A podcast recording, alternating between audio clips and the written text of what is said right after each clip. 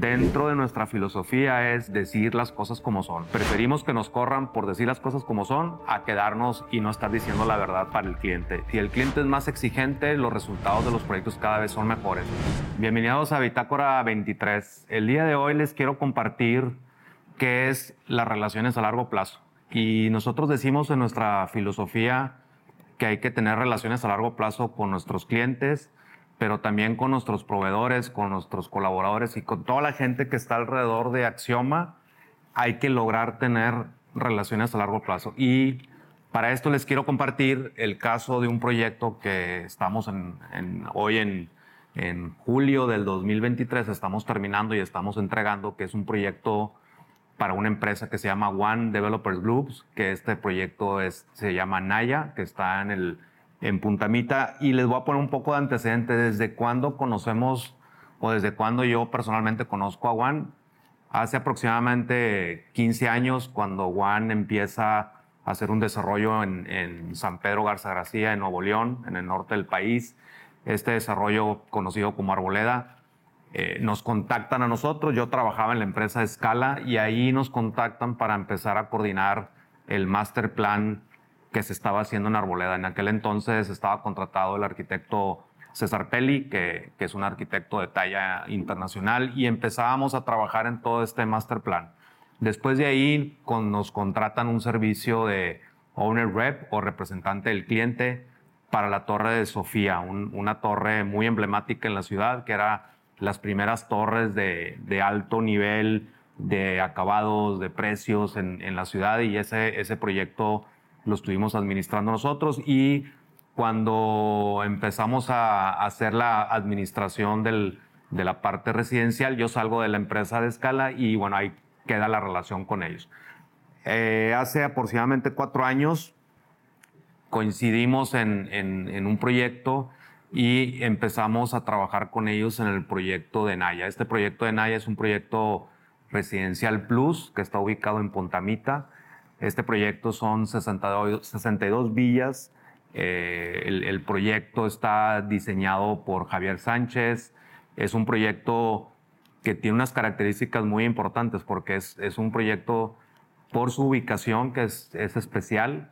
El, el, diseño del proyecto en sí es un proyecto que mucha gente lo ve como sencillo porque es un, es un proyecto que tiene un acabado aparente, que es un concreto aparente entablillado, que este este acabado es cuando tú cuelas el concreto y terminas el acabado, realmente ese es el acabado final del, del, proyecto.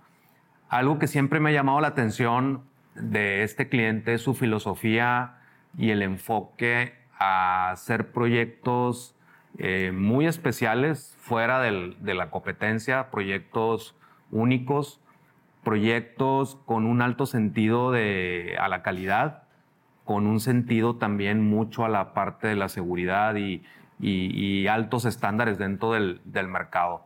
Eh, siempre les digo yo a, nuestros equipos que es muy bueno trabajar con un cliente que te enseña y tenemos que tener la, apertura nosotros de estar aprendiendo siempre, inclusive de los clientes, donde eh, entre y siempre decimos que si el cliente es más exigente, los resultados de los proyectos cada vez son mejores. Si el cliente nos hubo un estándar, nosotros también como proveedores de servicios o como constructora, como arquitectos, como ingenieros, pues tenemos que subir el estándar del, servicio que damos entendiendo estas expectativas del, cliente. Actualmente con, con Juan estamos colaborando en, este proyecto que se llama Naya. Estamos en una época ya de, de entrega de departamentos, de cierre administrativo, del tema de, de garantías y pues como todos saben, estos proyectos no se terminan el día que se entregan. Realmente los proyectos se van estabilizando a través del tiempo y hay que estar revisando muy bien todo el tema de,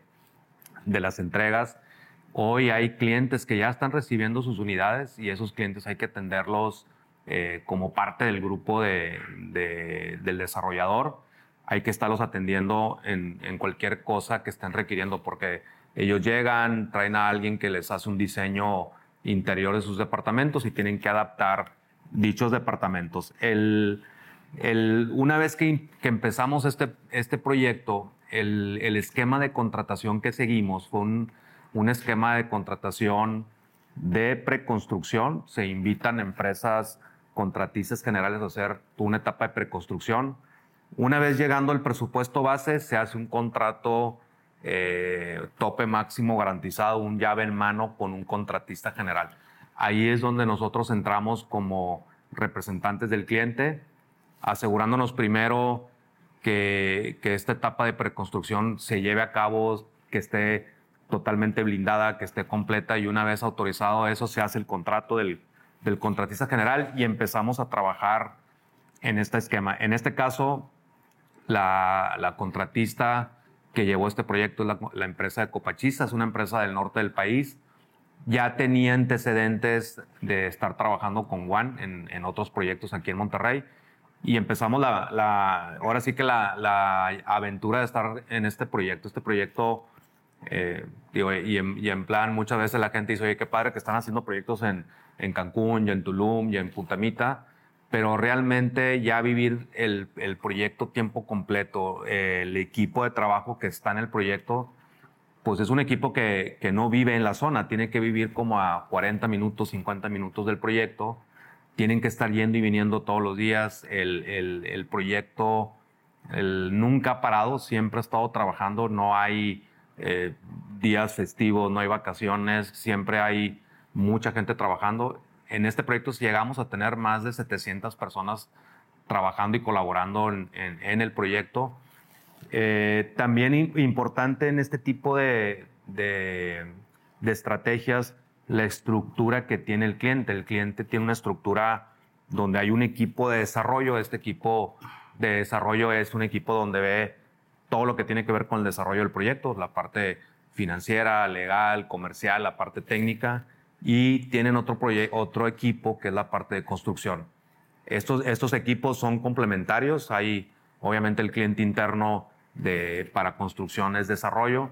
Nosotros reportando la parte de construcción y somos un equipo híbrido, así le decimos nosotros, un equipo híbrido que estamos trabajando con equipos del cliente, con equipo de nosotros y con equipos de la, de la constructora. Eh, dentro de las cosas como lecciones aprendidas o retos importantes en este, en este proyecto es la mano de obra. Actualmente, si recuerdan en el podcast pasado, hablábamos del, crecimiento que hay en proyectos turísticos o el desarrollo de proyectos en zonas turísticas. En, en este proyecto, llevar mano de obra especializada, llevar gente y equipos de proyectos que quieran y que tengan que seguir la normatividad que teníamos por parte del cliente de seguridad. Eh, no cualquier empresa y no cualquier contratista lo puede, lo puede lograr. Entonces, esto provoca que tengas mucha rotación.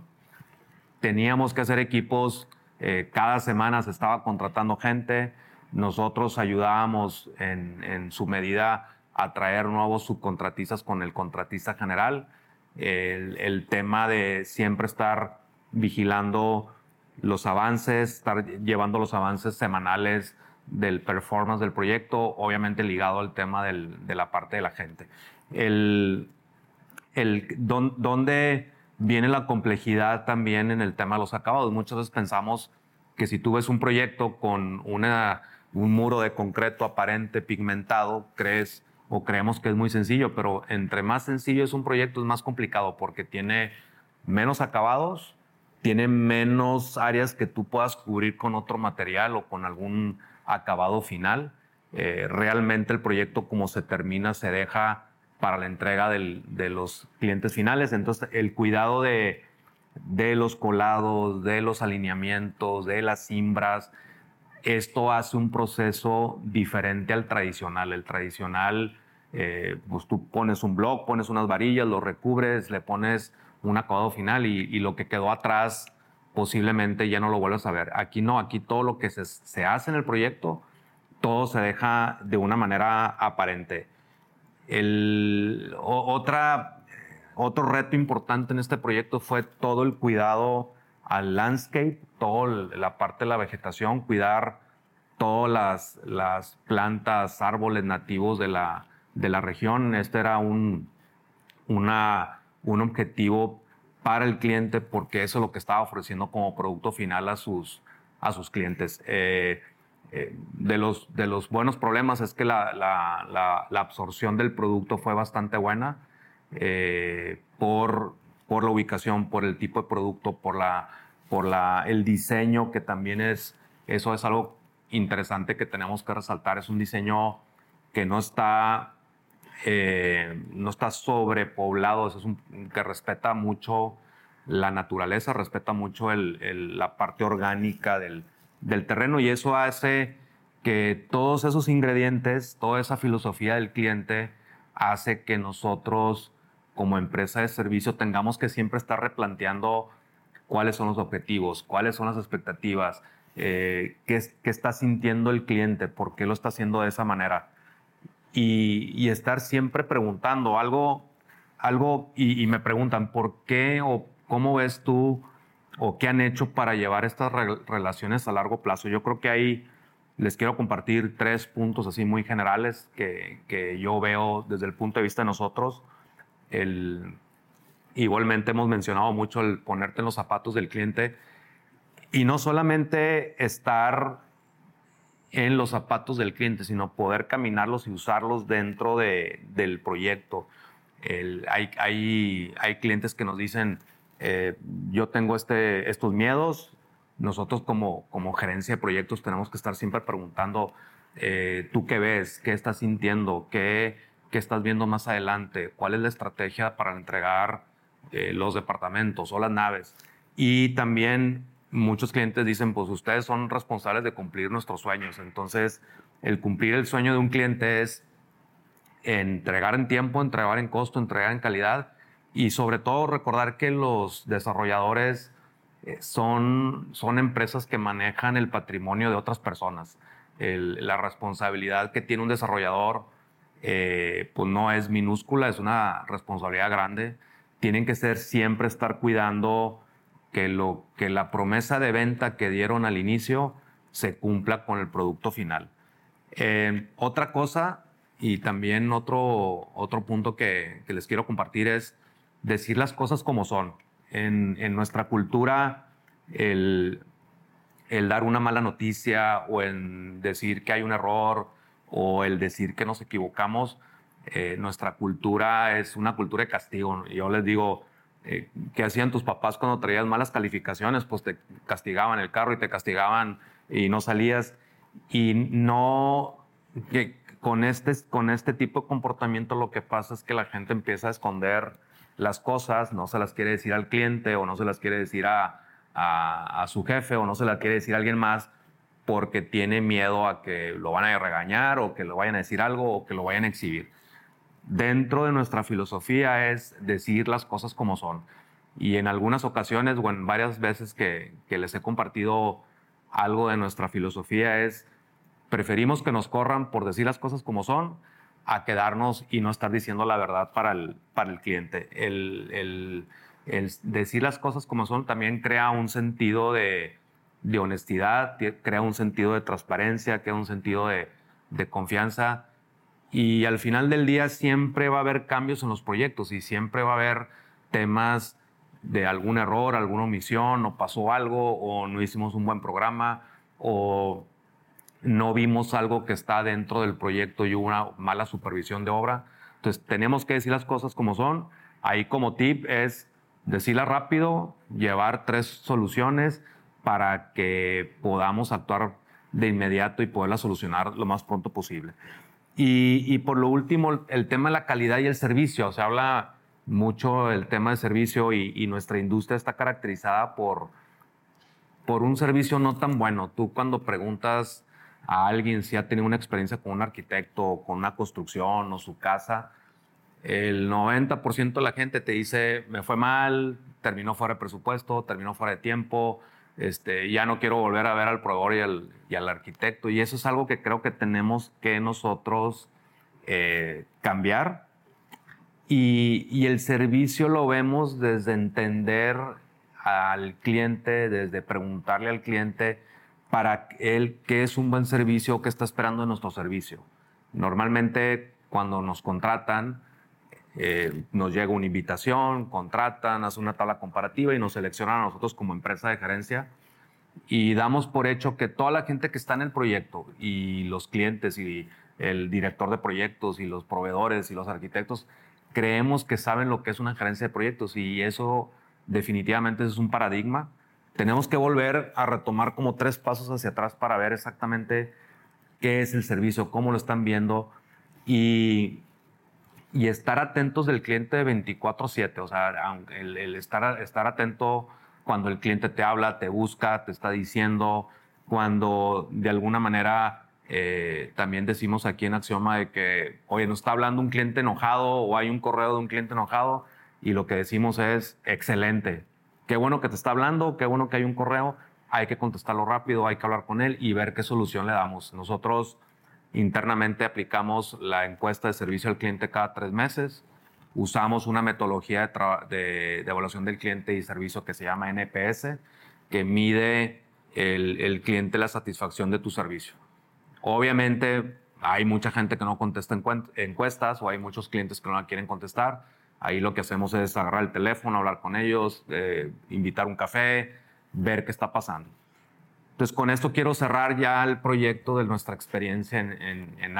Es un, proyecto que tiene para muchos capítulos. En general, ahorita lo que quise compartirles es la relación a largo plazo con los clientes. El el vender a un cliente, el que te vuelva a comprar, es producto del servicio que tú le estás dando actualmente al cliente y cómo respondes a sus necesidades, a sus proyectos y siempre estar adelante del, del, cliente. Gracias por estar aquí en Bitácora 23 y nos vemos en el próximo capítulo.